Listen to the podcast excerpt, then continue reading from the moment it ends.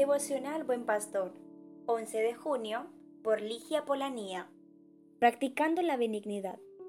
La Biblia usa la palabra benignidad o amabilidad para referirse al interés sincero en el bienestar de los demás, que se exterioriza mediante palabras amables y actos considerados. La benignidad no es solo ser educado y cortés, es algo más profundo, pues la motivan el amor, la misericordia y la empatía. Es más, esta cualidad es un fruto del Espíritu Santo que los cristianos debemos cultivar. La benignidad está estrechamente relacionada con la bondad.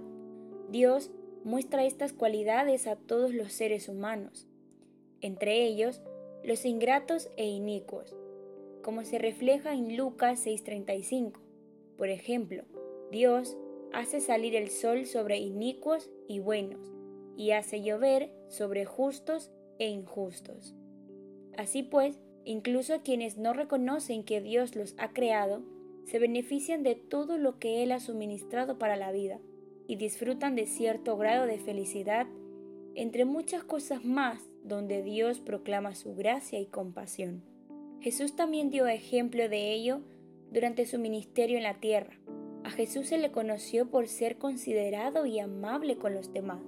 Nunca fue duro ni dominante.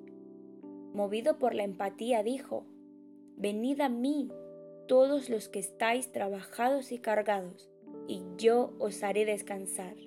Llevad mi yugo sobre vosotros y aprended de mí, que soy manso y humilde de corazón.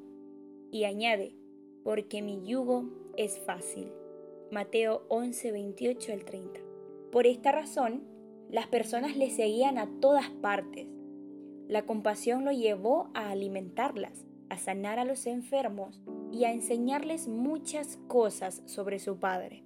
Esto lo encontramos en Marcos 6:34 y Mateo 14:14. Jesús fue comprensivo y perspicaz al tratar a los demás. Siempre recibía con amabilidad a quienes lo buscaban, aunque a veces no fuera el momento más conveniente para él.